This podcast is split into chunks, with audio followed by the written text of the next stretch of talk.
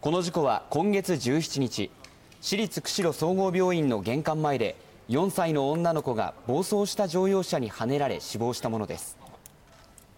運転していたのは熊谷勉容疑者77歳。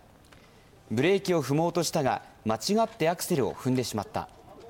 子供に接触したが引いた認識はなかったなどと供述しています。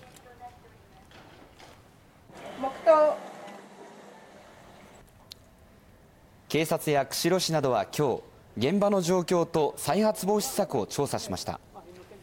事故を受け病院は歩行者を守る柵を設置し現場の誘導員を増やしました。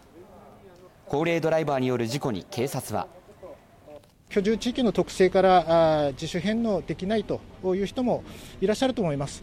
適切なアドバイスができたらなと思っております。警察は運転に不安がある高齢者やその家族に免許の自主返納の検討を呼びかけています。